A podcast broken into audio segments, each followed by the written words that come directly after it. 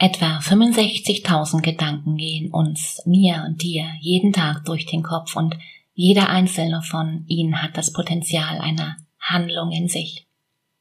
Du weißt, schon ein Gedanke kann Tränen auslösen oder uns zum Lachen bringen.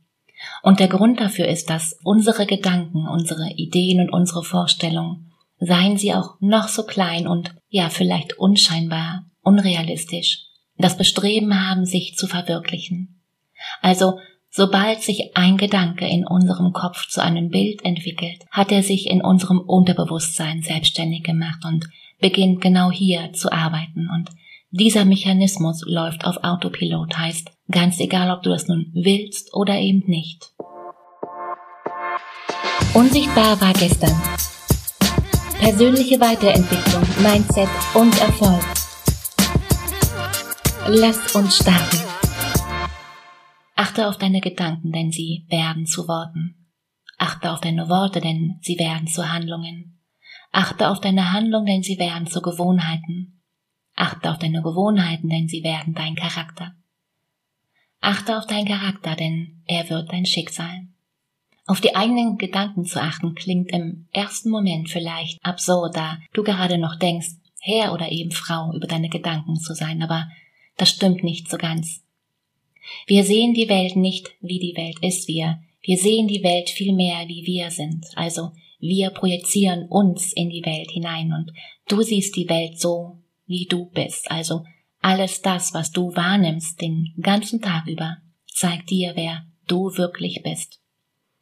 Und heute wissen wir auch, dass nur eine Minute negativen Denkens unser Immunsystem für ganze sechs Stunden schwächt oder dass Schamgefühle noch viel, viel länger im Körper nachwirken. Und genau darum lohnt es sich, über unser Denken eben nachzudenken.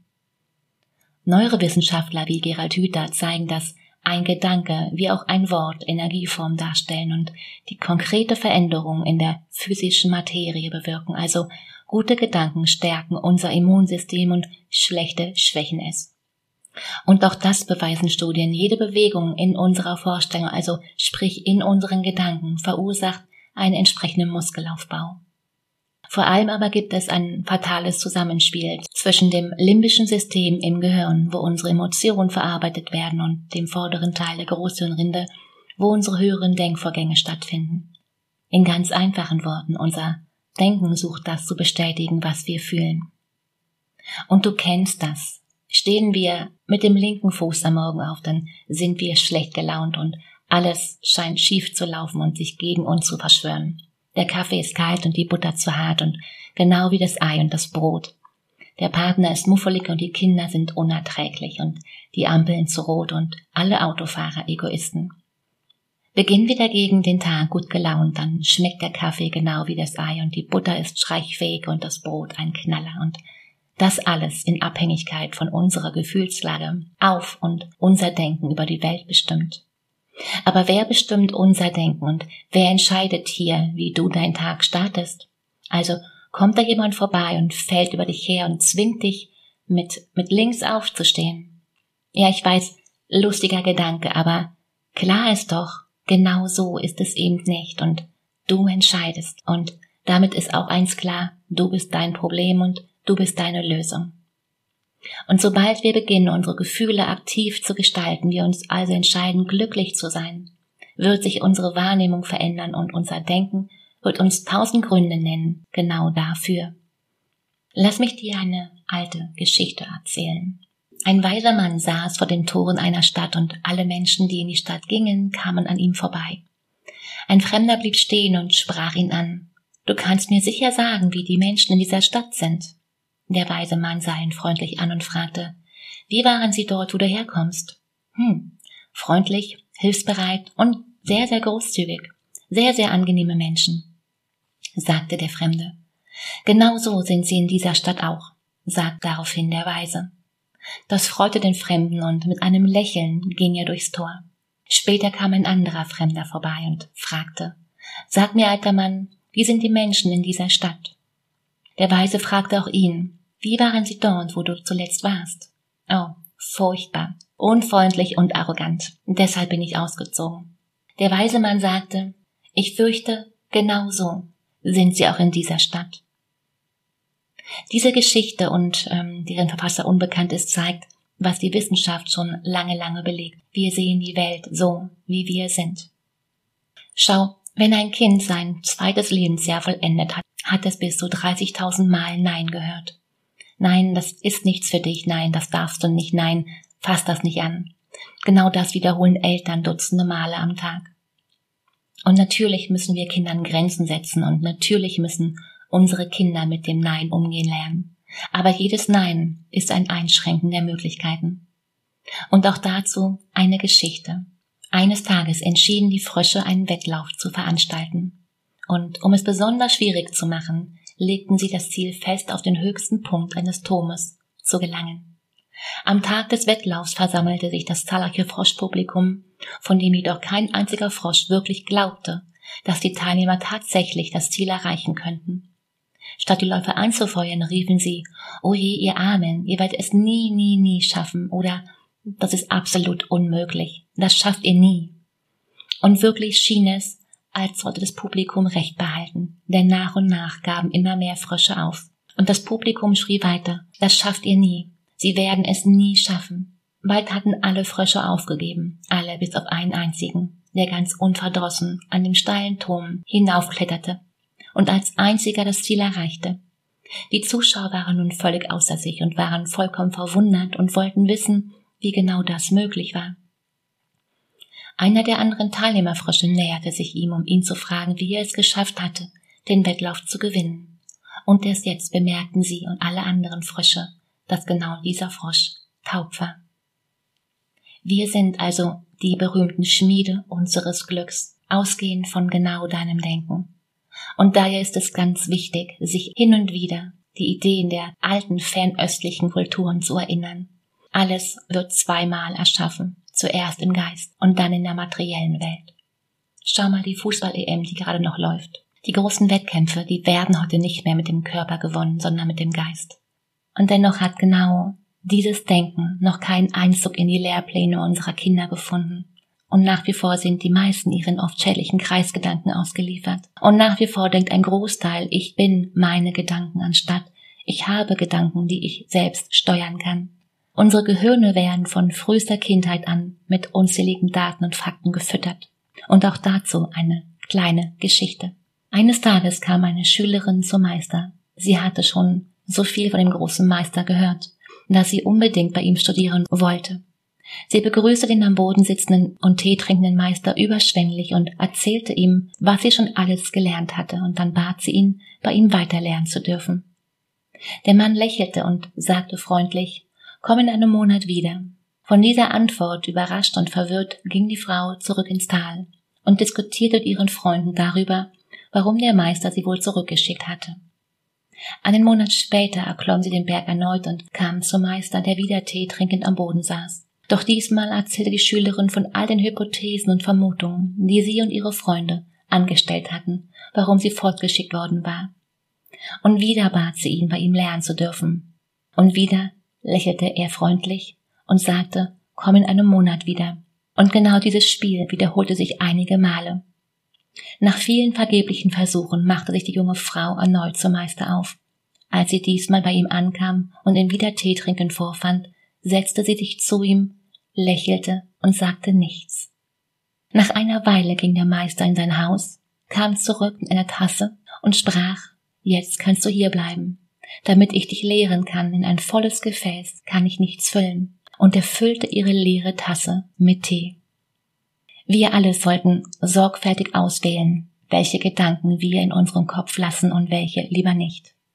In meinen Coachings geht es genau darum, und ich vergleiche diesen Gedanken gern mit Essen. Mach dir klar, dass wir uns nicht von dem ernähren, was wir essen, sondern von dem, was wir verdauen. Sprich, jeder Gedanke und jede Vorstellung geht einher mit der Kraft der Manifestation. Sprich, alles kehrt sich irgendwann zu dem zurück, wer es in die Welt gesetzt hat und auch die moderne Quantenphysik bestätigt genau das. Daher die Wichtigkeit, welche Gedanken wir in die Welt setzen, also auch die über uns selbst. Wenn du dich selbst, also ab und zu mal klein machst, wird es dir schwerfallen, Erfolg als solchen anerkennen zu können. Wenn du zum Beispiel denkst, du kannst etwas nicht, gibst du damit deinem Unterbewusstsein automatisch das Signal, du wärest hilflos. Und auch ein gedankliches Ich versuche es wird dich selten zum Ergebnis bringen, denn ein Versuch bezieht die Möglichkeit eines Scheiterns immer, immer, immer indirekt mit ein. Wer sich also und wieder und immer wieder oder permanent für einen Versager hält, macht sich selbst zu einem. Wenn wir uns jedes Mal, wenn wir einen Fehler machen, selbst vorwerfen, du blöde Kuh, du machst immer alles falsch, trainieren wir genau das, erfolglos zu sein. Denk mal drüber nach. Das ist die direkte Autobahn hinzu, wie machen wir uns selbst zu Misserfolgsmenschen. Dieser Typ Mensch sucht geradezu nach Missständen und nach Problemen. Und geht ihm ihr am Sonntagmorgen der Kaffee aus, dann wertet sie genau das als typische persönliche Schwäche. Schließlich werden alle Ampeln auf Rot schalten, wenn sie an eine Kreuzung fährt. Und es wird genau dann anfangen zu regnen, wenn sie ihren Schirm vergessen hat. Glaubst du noch immer nicht an die Macht deiner Gedanken? Dann kommt genau jetzt eine Aufgabe für dich. Wenn du das nächste Mal auf eine Party gehst, dann, und gerade dürfen wir das ja wieder, dann rede dir auf dem Weg dahin ein, dass du vollkommen unattraktiv bist. Und bei nächster Gelegenheit mit der gegenteiligen Einstellung sag dir, dass du unwiderstehlich bist. Was passiert? Du wirst feststellen, als attraktive, charismatische Person wird man dich dann wahrnehmen, wenn du, wenn du gedanklich davon ausgehst, eine solche zu sein und umgekehrt wird dich niemand bemerken, wenn du glaubst, uninteressant zu sein.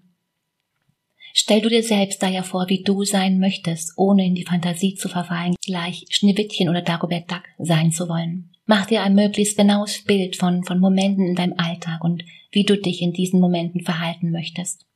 Und wenn du dann in genau diesen Moment gerätst, rufst du dir das Bild und die dazugehörigen Gefühle in dir wach und begegnest diesem Moment mit genau dieser inneren Projektion. Und je öfter und je klarer dir das gelingt, umso mehr wird ihre gedankliche Projektion Realität. Du wirst, was du denkst. Glaubst du an deinen Erfolg, wird er eintreten, denn alle Antworten waren und sind und werden immer nur in dir zu finden sein. Lass mich dir hierzu noch eine ganz persönliche Geschichte erzählen. Du erinnerst dich, ich habe 20 Jahre lang Lippen angemalt.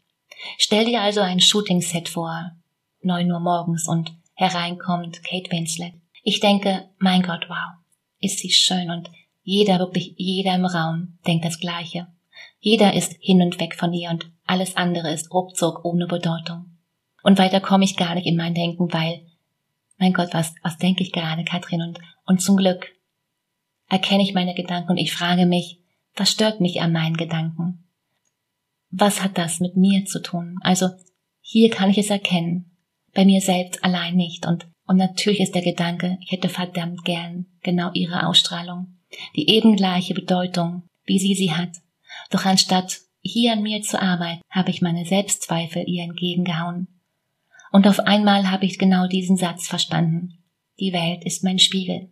Andere Menschen sind mein Spiegel, der mir zeigt, wie ich, wie ich wirklich bin. Ich sehe die Welt so, wie ich bin.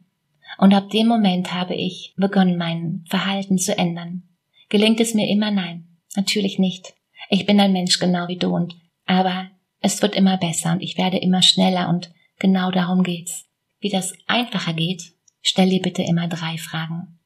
Warum stört mich das gerade? Was wird gerade in mir getriggert? Was spiegelt mir mein Gegenüber?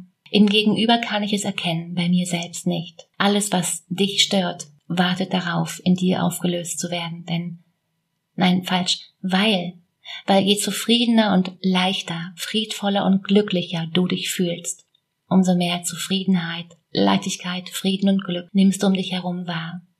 Und damit ist eins klar, du Du bist dein Problem und du bist deine Lösung. Lass mich diese Folge mit einem, mit einem Gedicht beenden und auch dieser Autor ist unbekannt. Die ganze Welt ist dein Spiegel. Alles, was du siehst, bist du selbst. Alles, was du siehst, ist das, was du zu sein glaubst. Du siehst, wie sowohl deine Liebe als auch deine Dunkelheit sich in einem unendlichen Film vor dir entfalten. Alles, was du tust, tust du dir selbst an. Jeden Angriff, den du führst, führst du gegen dich selbst. Verurteile und du sperrst dich selbst ein.